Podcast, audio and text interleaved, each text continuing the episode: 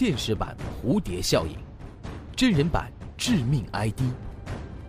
请关注长篇悬疑小说《难逃》。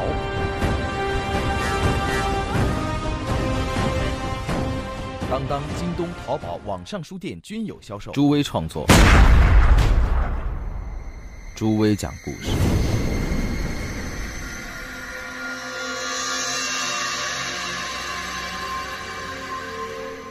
西洋棋是无情的游戏，士兵、城堡、骑士、主教、王后，全部都可以牺牲，只是为了吃掉对方的国王。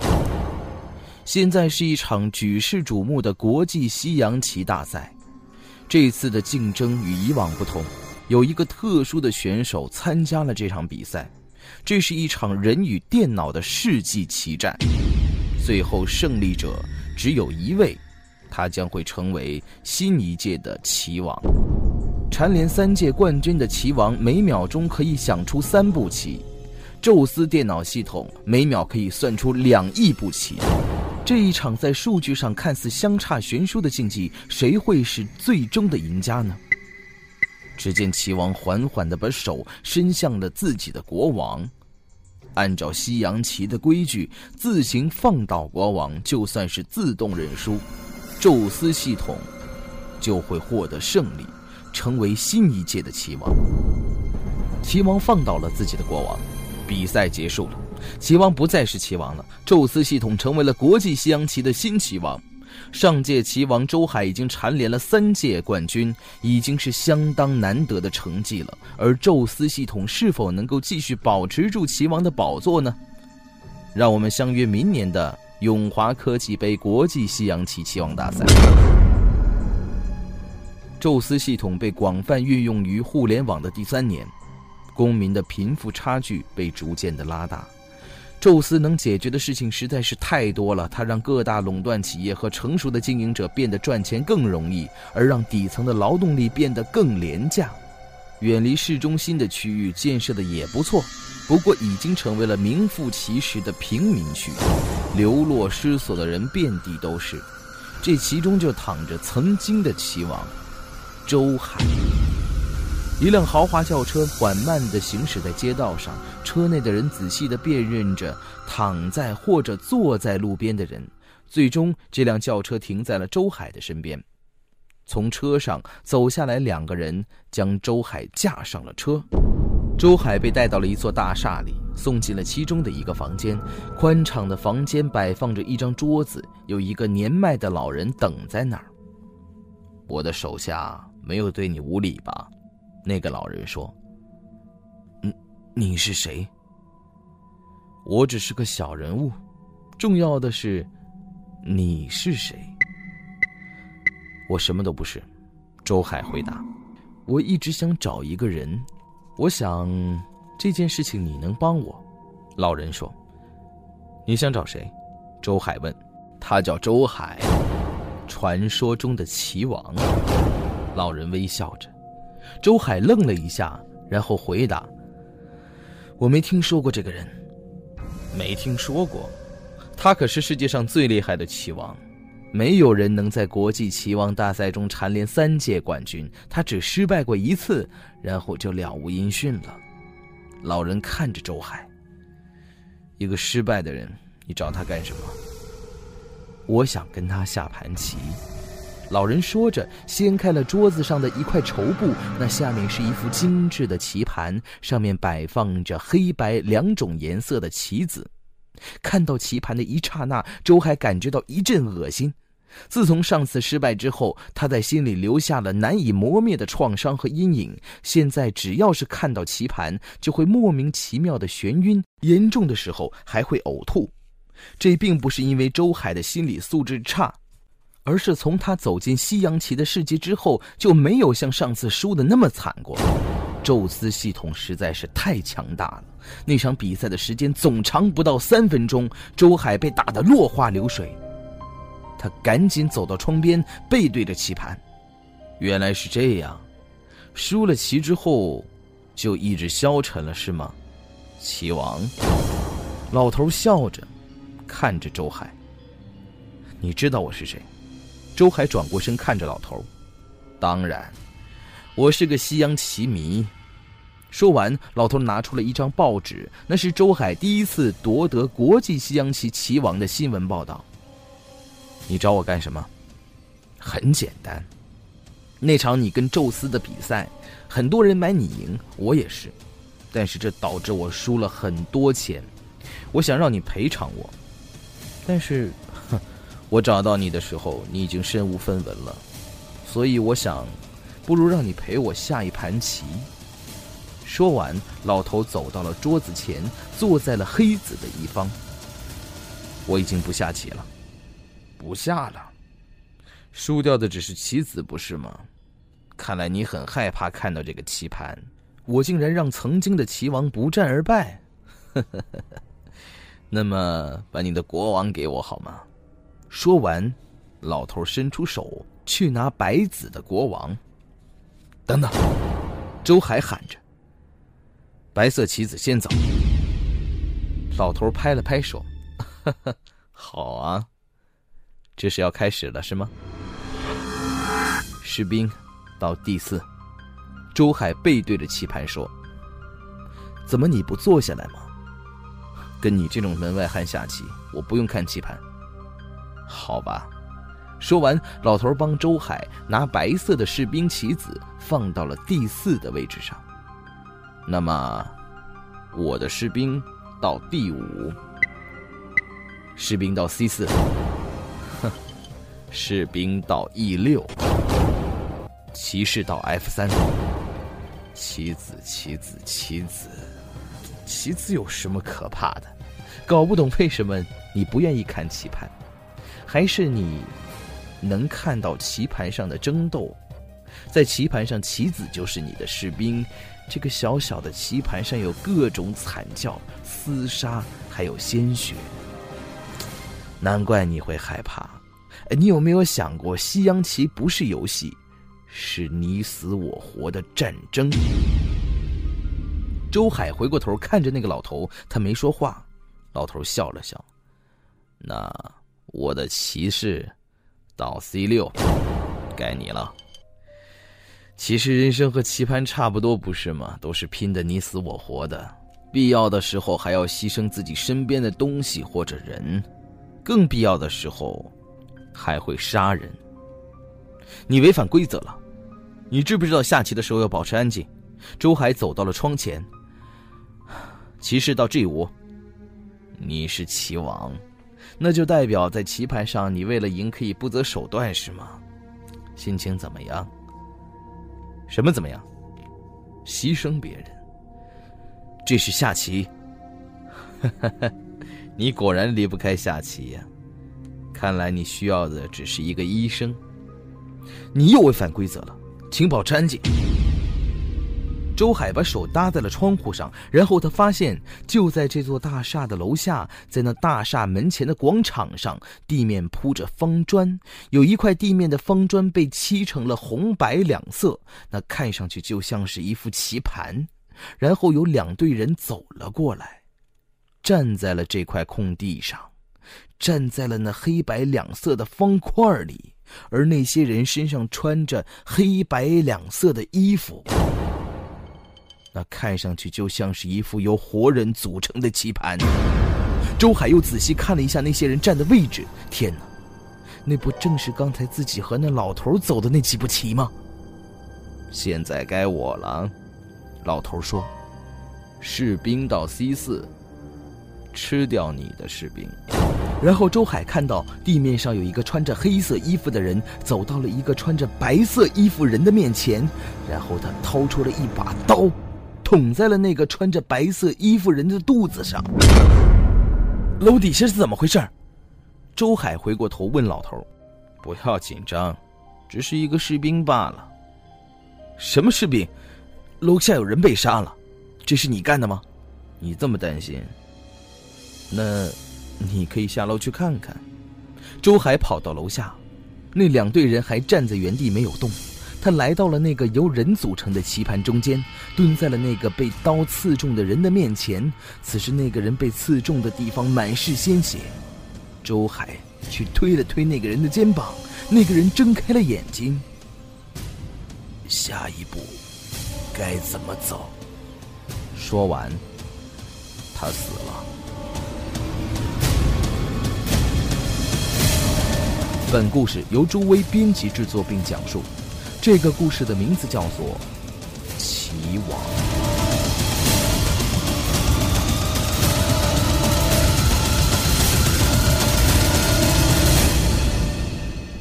在精神科诊所里，周海痛苦的咨询着他的医生赵磊。那是在周海输掉最后一盘棋之后开始的长期治疗。当时周海受不了那种挫败感，变得很自卑，并且时不时会产生幻觉。赵磊是他在马术会上结识的朋友，两个人已经认识多年了。真的不是我做的。三年不见，你一来找我就开始说这些莫名其妙的话，你确定你不是在做梦？周海摇了摇头。我是亲眼看到的。就和你输给电脑时产生的幻觉一样，是吗？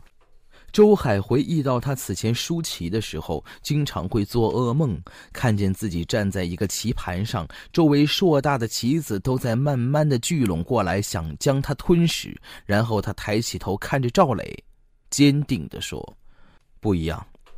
那个时候我梦到棋子们都在怪我输了棋，但是这次不一样。”赵磊喝了一口咖啡，啊，好苦啊！三年来你怎么样？我跟你太太一直在找你。说完，赵磊下意识的看了看墙上的一张照片，那是他和齐王周海当年的合照。那是一次国际大赛，周海捧着奖杯站在中间，赵磊站在周海的左边，而周海的妻子站在他的右边。周海回忆到自己在输给电脑系统宙斯之后，就离开了自己的家。不敢面对自己的妻子，牺牲棋子去完成胜利这种事情只会发生在棋盘上，棋局到现实还是有不一样的距离。赵磊站了起来，他把剩下的咖啡给倒掉了，他太难喝了。但是，但是我看见的东西，那是你还接受不了失败的打击。赵磊打断了周海，西洋棋只是游戏。这个时候。诊室里的传真机响了起来，并且有传真传了进来。赵磊过去查看传真，但是他却看到了这张传真上显示的是一张棋盘，棋盘里用黑色、白色两种颜色写着“下一步该怎么走”。这是什么？周海也看到了赵磊手中的传真，他冲过去一把抢过了那张纸。自己被监视了吗？一定是的，不然那老头怎么知道把传真传到赵磊这儿？看来这场棋局还远远没有结束。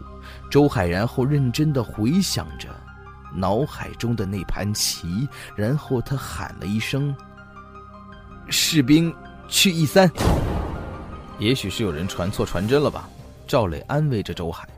然后传真机又响了，那也是一张棋盘，上面写着“移动王后”。吃掉你的骑士！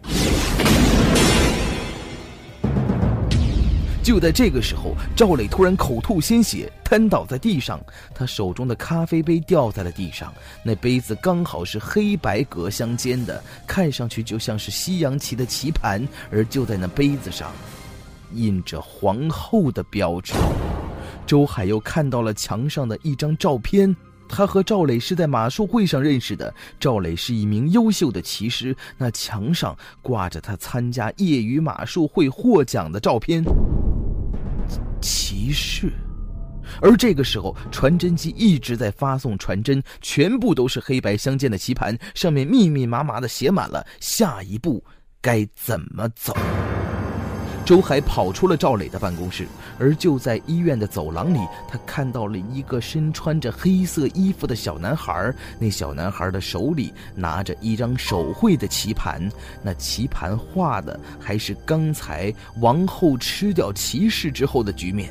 然后，那小男孩微微的张口，悠悠的声音在走廊里回响着：“下一步该怎么走？”周海呆站在原地，他看了一眼棋盘，想了想。国王，去一二。然后那个小男孩诡异的笑着。国王去了一二，就没人保护皇后了。周海又跑回了和老头下棋的地方。我不玩了，这场棋局我不要再继续下去了。老头看了看周海，那你是要认输了是吗？周海的头脑里马上回忆起当时与宙斯交战时自己认输的场景，然后他犹豫了一下。我，我不会认输的。那就坐下来，陪我下完这场棋。周海终于坐在了老头的对面，棋局又重新开始了。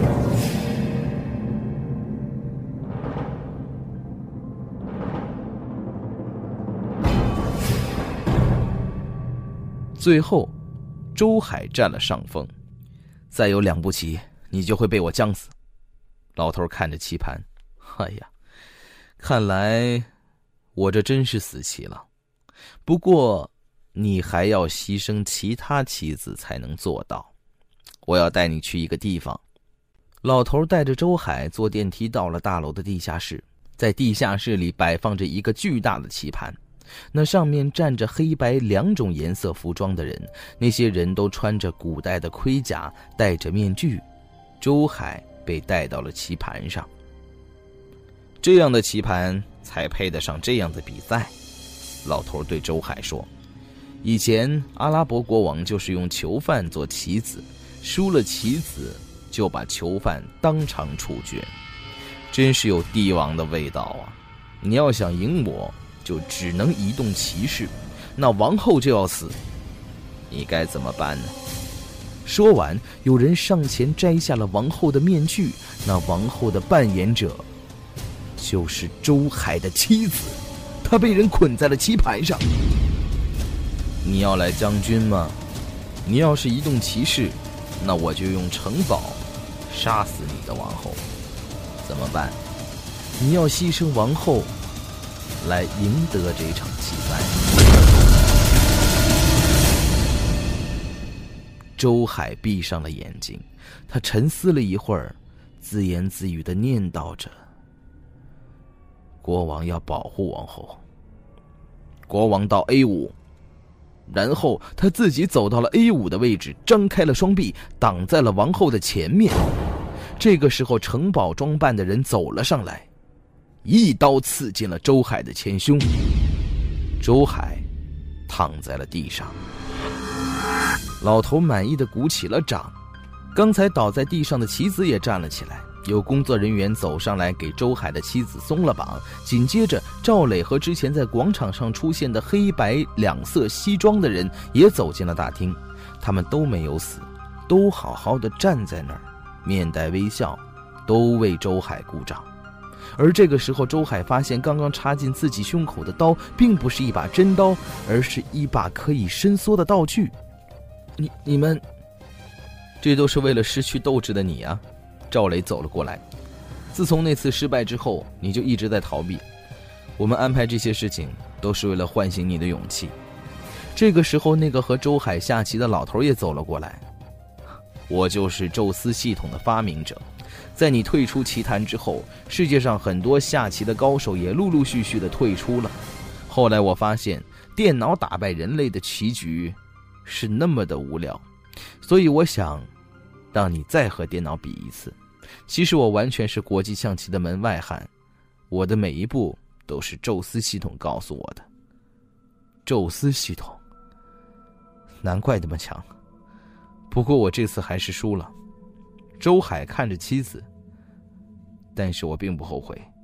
我发现其实有很多更重要的东西。不，你还没输。你移动国王是为了保护现实的王后，而如果在棋局上，其实这盘棋你已经赢了，因为牺牲棋子，跟牺牲人可不一样。而且宙斯不懂得什么叫自我牺牲，所以你刚才那一步让他根本没有办法计算你下一步要做什么。宙斯的系统超出了负荷，他重启了。人生就是人生，棋局。就是棋局。好了，这就是我为您讲述的棋王的故事。